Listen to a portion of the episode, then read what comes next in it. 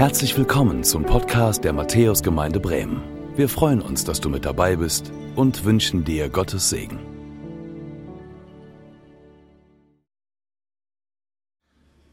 Einen wunderschönen guten Morgen auch von mir. Wir feiern diesen Gottesdienst im Namen Gottes, des Vaters und des Sohnes und des Heiligen Geistes. Amen. Der Vers, den ich für den heutigen Gottesdienst ausgesucht habe, steht im Psalm 22, Vers 29. Denn das Königreich gehört dem Herrn und er ist Herrscher über die Nation.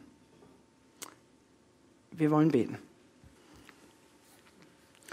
Jesus, du bist unser König und unser Herrscher. Und auch wenn wir das manchmal nicht sehen vor unserem menschlichen Auge, glauben wir, dass du der Herrscher über alles bist. Und wir danken dir, dass wir als dein Volk uns heute Morgen versammeln dürfen, in der Gewissheit, dass wir den Sieg haben in dir. Danke, dass du unsere Schuld überwunden hast. Danke, dass du unser Trost bist. In Zeiten, in denen es kalt ist, in denen es dunkel wird, in Zeiten, wo wir mit körperlichen Einschränkungen leben, in Zeiten der Unsicherheit. Jesus, du bist unsere Hoffnung. Und wir danken dir dafür, dass diese Hoffnung Bestand hat, dass du regierst. Und wir freuen uns darauf, dass du bald kommen wirst. Verherrliche du dich heute hier in diesem Gottesdienst. In Jesu Namen. Amen. Da stand ich nun an einem Fußballplatz. Und äh, es war das erste Training meines Sohnes.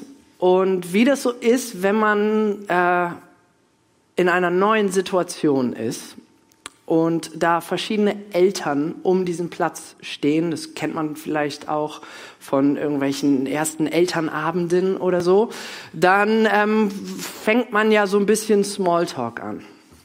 Und da war nun diese eine Mami eines Sohnes, der in der gleichen Mannschaft spielt wie, wie mein Ältester. Und ähm, ich fragte so, und ähm, haben, Sie, haben Sie noch mehr Kinder? Und dann kam folgende Antwort. Nee, nur eins. Das reicht auch. Denn in diese Welt heutzutage will man ja keins mehr in die Welt setzen. Ich habe ihr in dem Moment nicht erzählt, wie viele Kinder wir haben, aber ich habe das einfach mal so sacken lassen. Und ich muss gestehen, auch wenn ich am Anfang so schmunzelte, muss ich ihr recht geben. Das war so ein beiläufiger Smalltalk-Satz, der aber ganz schön viel in sich hatte. Diese Welt, in der wir heutzutage leben, in der Not immer enger rückt, in der wir diese Not in den Tagesthemen sehen, in den Nachrichten. Wenn man mal schaut, wie viel gute Nachrichten gibt es, die uns so zugetragen werden und wie viele Nachrichten von Not, von Zerbruch, von Krisen, von Dingen, die uns wirklich Sorgen und Angst bereiten können, dann muss man sagen, das ist eine ganz, ganz eindeutig. Heute möchte ich gern darüber reden, wie wir als Nachfolger von Jesus, als Jünger von Jesus, als Schüler von diesem Jesus-Weg mit dieser Unsicherheit in unserer Welt umgehen können. Und das möchte ich gern tun, indem wir uns eine Person heute anschauen. Äh, diese Person heißt Johannes und der Text, äh, über den ich heute predigen möchte, steht in Lukas 7 und zwar gucken wir uns da heute die Verse 18 bis 23 an. Wir werden da so Stück für Stück durchgehen und ich habe Ihnen ich habe dir die Verse auch mitgebracht. Vielleicht hast du eine eigene Bibel dabei. Dann lade ich dich da ein, das gern aufzuschlagen. Lukas 7, Verse 18 bis 23. Und die Jünger des Johannes berichteten ihm von dem allen. Also da gibt es diesen Mann, er heißt Johannes. Man nannte ihn auch Johannes den Täufer. Und Johannes ist eine ganz, ganz besondere Person in der Bibel. Er war ein Mann, der wirklich eine spannende Geschichte hatte. Und er hatte Jünger, also er hatte auch Praktikanten, er hatte auch Schüler. Und diese Schüler berichteten ihm gerade in dieser Situation, die wir hier lesen in Vers 18, was Jesus, der übrigens ein entfernter Verwandter von Johannes war, so tat. Sie berichteten ihm von dem, was Jesus, der, der als Retter angekündigt war, was er so tat. Wir schauen uns mal kurz an, wie dieses Leben von Johannes aussah. Denn über Johannes lesen wir in der Bibel, und zwar im Alten Testament schon. Und das ist was wirklich Besonderes. Im Alten Testament, im letzten Buch des Alten Testaments, wird Johannes angekündigt. Wir lesen das in Malachi 3, Vers 1. Da steht, siehe, ich sende meinen Boten, der vor mir den Weg bereiten soll. Also Gott spricht hier und sagt, hier wird ein Bote kommen, ein Wegbereiter. Und plötzlich wird zu seinem Tempel kommen der Herr, den ihr sucht. Und der Bote des Bundes, den ihr begehrt, siehe, er kommt. Also hier gibt es eine Ankündigung von Gott persönlich, vom Herr der Herrscher. Und er sagt im Grunde, da wird jemand kommen, der wird der Wegbereiter sein. Die Person, von der hier die Rede ist, ist Johannes. Was für ein Ruf, was für eine Berufung. Und die Zeit zwischen diesem diesem Wort und der Zeit, wo Johannes dann auf diese Welt kam, betrug mehrere Jahrhunderte. Das heißt, die Menschen sehnten sich nach diesem Boten. Sie glaubten an das Wort Gottes und sagten, okay, wann kommt da dieser Bote? Also was für eine Berufung. Wer von uns kann behaupten, eine solche Berufung zu haben? Das ist Wahnsinn. Später dann, im Lukasevangelium, hören wir, dass noch mehr über Johannes gesagt werden wird.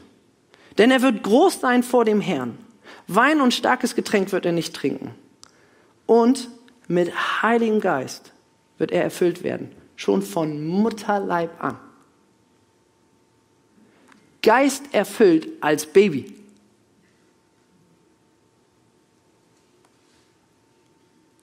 Das ist besonders. Das ist außergewöhnlich. Was ist dieser, was ist das für ein Mann, dieser Johannes? Im Johannesevangelium sehen wir dann, wie Johannes am Wirken ist. Also er ist inzwischen erwachsen, er lebt in der Wüste, er ist einer, der ruft, Leute, kehrt um zu Gott. Das war der Auftrag von Johannes. Und er machte sich damit extrem unbeliebt. Aber viele glaubten ihm auch und kehrten um. Und er taufte Menschen als ein Zeichen dieser Umkehr. Er sagte, kehrt um zu Gott. Euer Denken soll sich verändern. Richtet euch wieder neu aus auf Gott. Und dann sieht er Gott in Person dann sieht er in Vers 29, habe ich euch das hier mitgebracht, Jesus. Am folgenden Tag sieht Johannes Jesus auf sich zukommen und spricht, siehe, das Lamm Gottes, das die Sünde der Welt hinwegnimmt. Also Johannes hat Jesus persönlich gesehen. Johannes sieht den Retter der Welt mit eigenen Augen. Und er ruft das aus. Er sagt, da vorne, das da, das ist Jesus und das ist der Retter dieser Welt. mutig und laut und in Vollmacht. Und ein paar Verse später, in Vers 32, sehen wir, wie Johannes bezeugte und sprach, ich sah den Geist, also den Geist Gottes, wie eine Taube vom Himmel herabsteigen und er blieb auf ihn. Also wir fassen mal kurz zusammen. Johannes war vorherbestimmt, ein Bote zu sein. und er füllte diese Aufgabe aus. Er war als Baby geisterfüllt. Er hat Jesus persönlich gesehen und anerkannt, dass er das Lamm Gottes, also der Retter dieser Welt ist. Und er sieht den Geist Gottes auf Jesus. Er ist hingegeben. Er ist mutig. Er ist berufen. Aus menschlicher Sicht würde man sagen, okay, das ist eine, das ist eine Biografie. Wenn das in deinem Lebenslauf steht, ich meine, was soll da noch schiefgehen? Aber äußere Umstände machen hoffnungsarm. Und jetzt sind wir hier in dieser Passage, wo Jünger Johannes berichten, was Jesus tut. Das Problem dabei ist, Johannes geht es gerade nicht gut. Seine äußeren Umstände lassen die Hoffnung sinken. Was war passiert? Johannes sitzt im Gefängnis. Johannes hat den Retter gesehen und er hat diese Hoffnung, was ist, was ist Hoffnung? Hoffnung ist im Grunde genommen eine positive Erwartung, dass das, was morgen passiert oder das, was in der Zukunft passiert, besser sein wird, als das, was jetzt gerade los ist.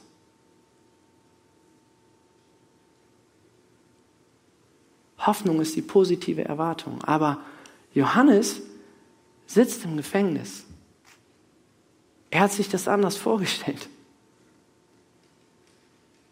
Und dann lesen wir, als nun die Männer zu ihm kamen, sprachen sie, Johannes der, oh, entschuldigt, ähm, ich bin ein bisschen gesprungen. Im Vers 19 lesen wir, und Johannes rief zwei seiner Jünger zu sich, sandte sie zu Jesus und ließ ihn fragen, bist du derjenige, der kommen soll? Oder sollen wir auf jemand anderen warten? Johannes ist sich auf einmal nicht mehr sicher. Der Geist erfüllte, der, der Jesus gesehen hat, der, auf dem eine wahnsinnige Berufung lag, der, der in dem heiligen Buch selbst stand. Er fragt, hey, könnt ihr bitte Jesus fragen, ob er, ich habe mir das anders vorgestellt. Bist du wirklich der, der kommen soll? Bist du wirklich derjenige, dessen Bote ich bin? Oder sollen wir hier auf jemand anders warten? Ich habe mir das anders vorgestellt. Ich habe mir das anders vorgestellt, dass wenn ich dich sehe und du kommst und du bist das Lamm Gottes und du bist der König und du, du kommst und du räumst hier auf und ich sitze jetzt hier im Gefängnis.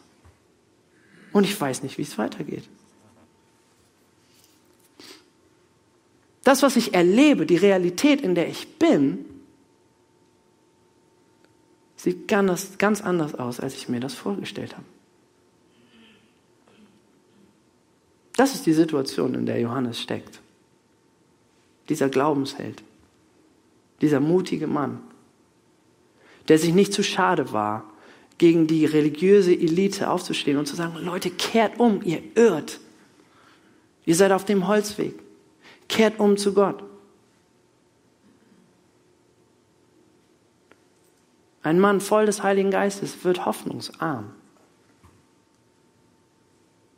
Und wir lesen dann weiter, dass die Männer zu Jesus kommen. Als nun die Männer zu Jesus kamen, sprachen sie, Johannes der Täufer hat uns zu dir gesandt. Also diese Praktikanten von Johannes kommen zu Jesus. Und lässt dich fragen, bist du es, der kommen soll? Oder sollen wir auf jemand anders warten? Bist du das wirklich, Jesus? Ich bin mit Jesus unterwegs und er, er, er hat mich gerettet. Und ich glaube daran, dass Jesus mein König ist. Aber ich werde immer kranker. Ich glaube daran, dass Jesus mein König ist. Aber mein Bankkonto ist im Dispo. Oh, was haben wir für Missionen getan? Wir sind rausgegangen auf die Straße früher. Wir haben ein Schiff gebaut oder einen Beitrag dazu geleistet. Wir haben eine, eine Schule initiiert. Wir haben Mission betrieben, so wie wir das gerade wunderbar in diesem, in diesem Video gesehen haben. Wir haben das unterstützt. Aber jetzt bin ich gerade krank. Jetzt merke ich, dass die Kraft schwindet. Und ich frage mich, bist du es, der kommen soll? Bist du das wirklich, Jesus?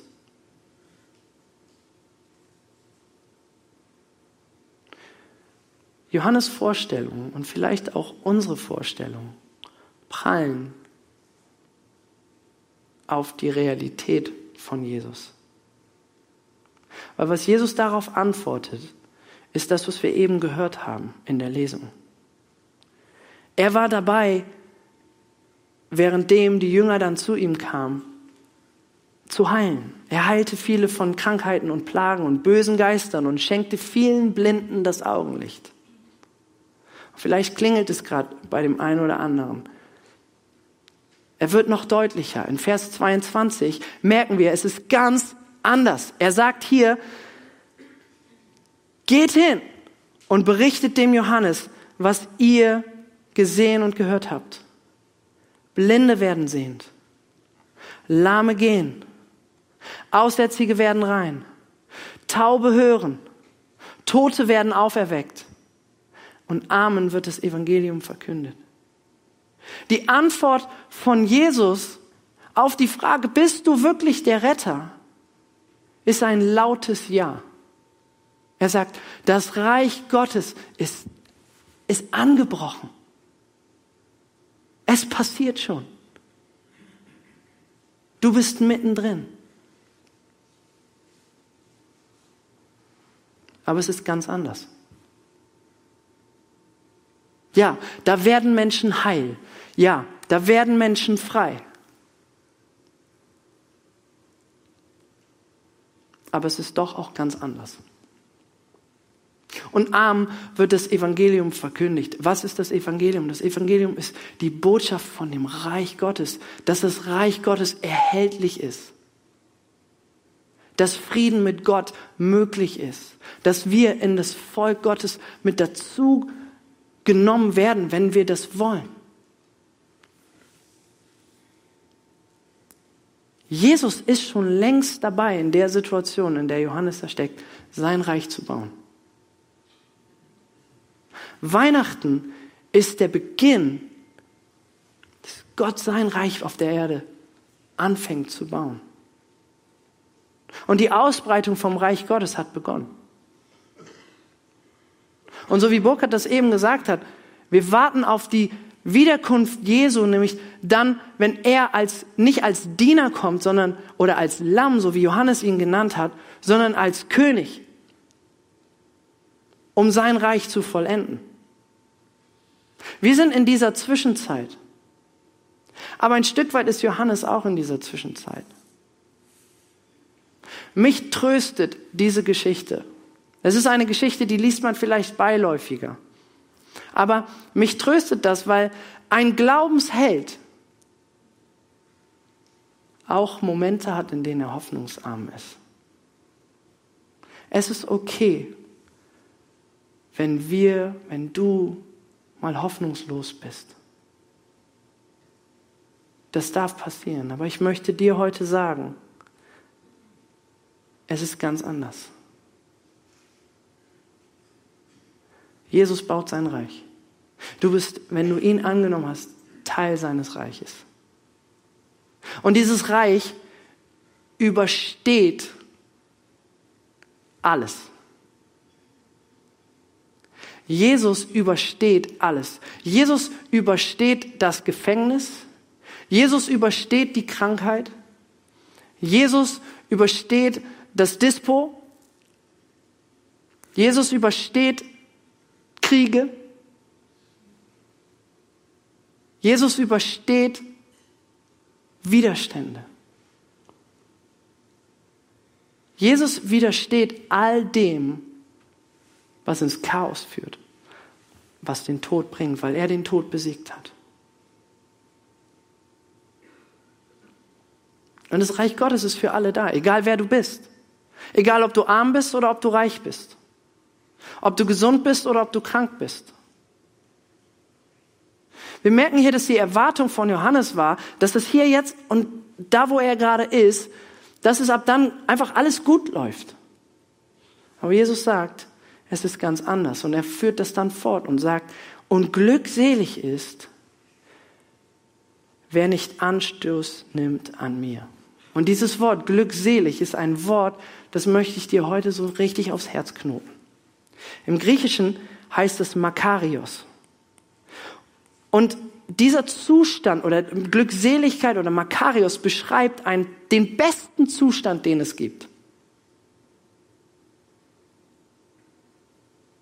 Besser als alles. Trotz Unsicherheit verspricht dir Jesus Makarios.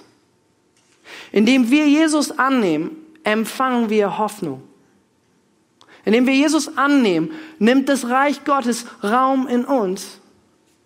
Und wir dürfen, du darfst gewiss sein, dass Makarios dir gilt. Und dieses Makarios, diese Glückseligkeit, kann dir nichts und niemand und kein Umstand rauben. Das bedeutet, wir dürfen unsere Hoffnung auf jemanden setzen, der stärker ist als alles andere. Ich habe mich gefragt, auf welche Dinge hoffe ich?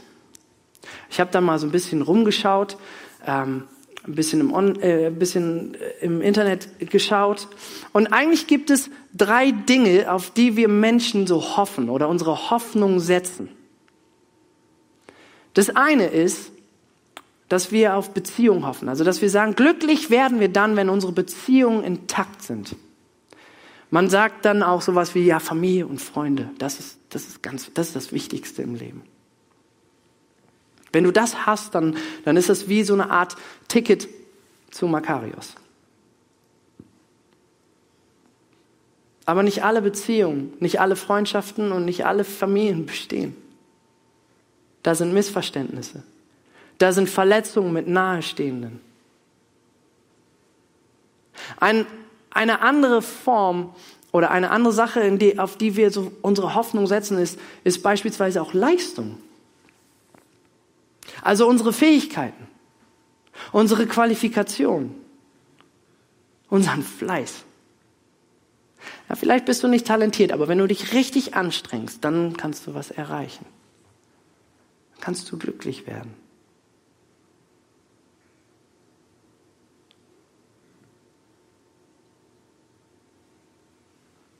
Ein weiterer Punkt, auf den wir hoffen oder in den wir Hoffnung setzen, kann Sicherheit sein. Dass wir sagen, okay, ich habe ich hab einen Arbeitsplatz, ich habe einen sicheren Arbeitsplatz. 62 Prozent der Deutschen sagen, okay, äh, worauf setze ich meine Hoffnung? Auf Sicherheit, wie zum Beispiel einen sicheren Arbeitsplatz. Oder auch Finanzen, finanziell abgesichert zu sein.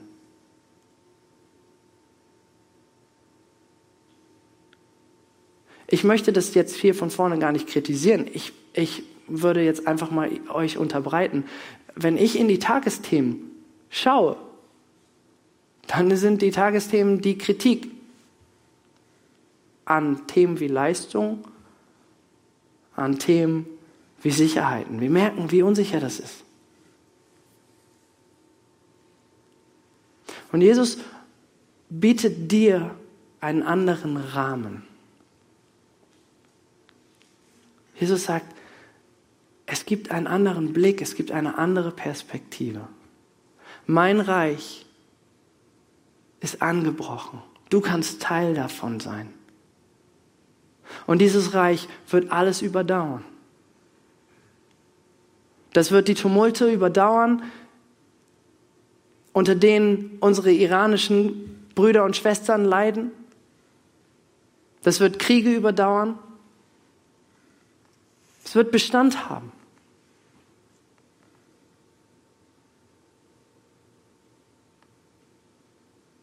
Und dieser neue Rahmen oder dieser, dieser neue Blick, dieser, dieser Reich Gottes Blick, der kann uns Hoffnung geben in den Momenten, in denen es schwer ist. Und, und damit möchte ich schließen, er kann auch in uns etwas auslösen, dass wir zu Hoffnungsbringern werden von anderen Menschen, für andere Menschen. Wir haben das gerade gelesen. Jesus sagt, Blinde werden sehend, Lahme gehen, Aussätzige werden rein, Taube hören, Tote werden auferweckt. Armen wird das Evangelium vom Reich Gottes verkündigt. Was macht Jesus da? Jesus begegnet Not.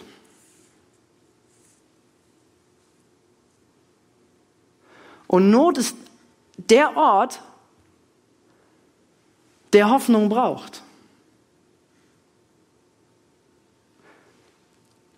Wie bringe ich Hoffnung? Wie kann ich ein Hoffnungsbringer, wie kann ich eine Hoffnungsbringerin werden? Wo sind die Aussätzigen? Wo sind die Kranken? Wo sind die Blinden, die Tauben, die Armen? In unserer Nachbarschaft, in deiner Familie.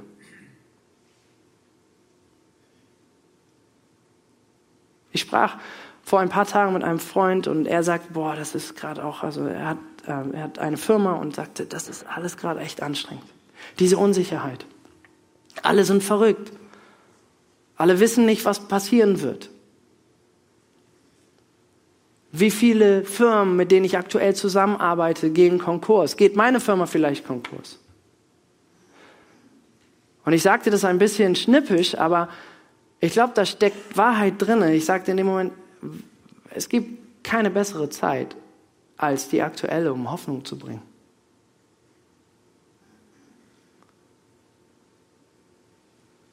Gott wird Mensch. Das feiern wir an Weihnachten. Der Fachbegriff dafür ist Inkarnation. Es kommt von Carne. Ich weiß nicht, ob du diesen Begriff Fleisch. Chili con carne, kennen wir vielleicht. Gott con carne. Das ist Weihnachten. Und auch Hoffnung darf Fleisch werden. Das muss nicht nur ein Gedankenkonstrukt sein, sondern das darf auch Realität werden in unserem Umfeld. Da ist dieser junge Mann, der sich die Frage stellt, Gott, wie kannst du mich gebrauchen? Ich bin hier auf einem Krankenhausabteil und ich habe hier Menschen zu pflegen, die in der Isolation sind. Ich möchte gerne dein Reich bauen. Und dieser junge Mann trifft auf einen älteren Herrn, der inzwischen seinen zweiten Herzinfarkt hat. Und bei dem zweiten Herzinfarkt war es so, dass dieser Mann wieder zurückgeholt werden musste ins Leben. Er wurde reanimiert, aber in dieser Zeit, in der sein Herz nicht mehr schlug und er wieder zurückgeholt wurde, erlebte er etwas, was er nicht einordnen konnte. Und als er wieder aufwachte, sagte er zu diesem jungen Mann im Krankenhaus, zu diesem Pfleger, ich weiß nicht, was mit mir los ist. Ich weiß nicht, wo ich war. Kannst du mir das vielleicht erklären?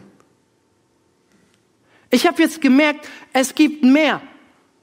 Ich habe gedacht, nach dem Tod ist alles aus, aber in dieser Zwischenzeit habe ich gemerkt, irgendwas ist da noch.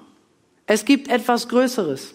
Und dieser junge Mann, der hier in diese Gemeinde geht, steht in diesem Krankenhaus in Delmenhorst und erzählt dieser Person, es gibt ein Reich, was über alle Krisen besteht. Es gibt einen König, er heißt Jesus. Und du kannst Teil dessen werden. Und dieser Mann hört das Evangelium. Und dieser Mann schöpft neue Hoffnung und er versteht, mein Leben liegt nicht in meiner Hand, sondern mein Leben liegt in dieser Hand eines Größeren. Ich nenne ihn mal Gott. Und er macht kleine Schritte. Am Montag werden sie sich wieder sehen. Und unser lieber Bruder, der hier in dieser Gemeinde ist, wird in dem Haus, in dem Krankenhaus stehen und erzählen, was diese gute Botschaft mit sich bringen und er wird Hoffnung bringen. Vielleicht triffst du morgen deine Nachbarin und darfst sie trösten und darfst für sie da sein und darfst ihr von diesem Reich Gottes erzählen und von diesem König, der an Weihnachten gekommen ist, der für sie da ist.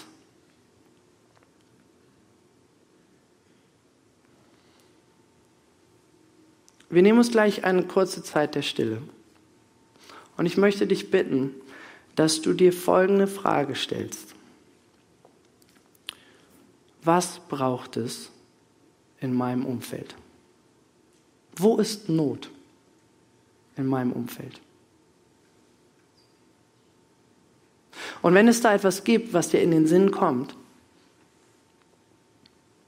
dann überleg doch mal, was habe ich, um dem zu begegnen. Hoffnung geben ist unangenehm in den meisten Fällen, weil Hoffnung geben bedeutet, ich mache mich auf und gehe in die Nähe von Not. Wir wollen mit Not nichts zu tun haben. Raus in die Kälte zu gehen und Menschen begegnen, die kein Haus haben, das ist unbequem. Menschen, die kein Geld haben, um mobil zu sein, Geld zu geben, von dem man selber vielleicht nicht genau weiß, ob man es nicht selber noch brauchen wird, das ist unbequem. Not zu, be Not zu begegnen ist, ist, ist nicht so leicht. Aber im Reich Gottes dürfen wir wissen, dass wenn wir es geben, es mehr werden wird.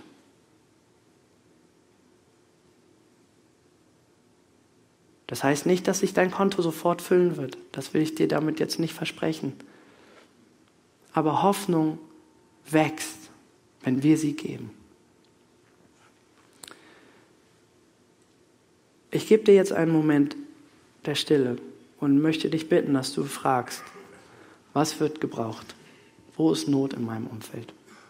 Du kannst die Augen dafür schließen, wenn du willst. Und ich schließe das dann mit einem Gebet ab.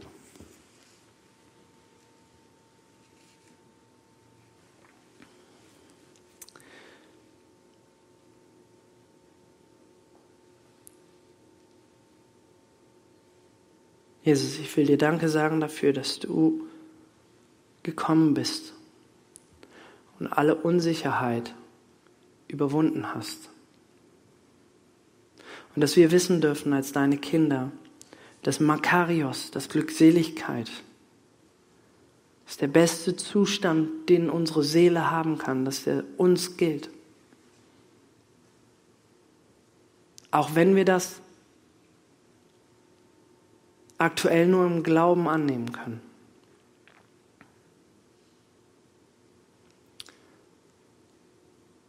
Und ich danke dir, Heiliger Geist, dass du uns Menschen und Situationen aufs Herz gelegt hast, jetzt gerade vor unserem inneren Auge. Und ich danke dir, dass du uns führen willst und dass du uns versorgen wirst mit den Dingen, die es braucht, um dieser Not zu begegnen.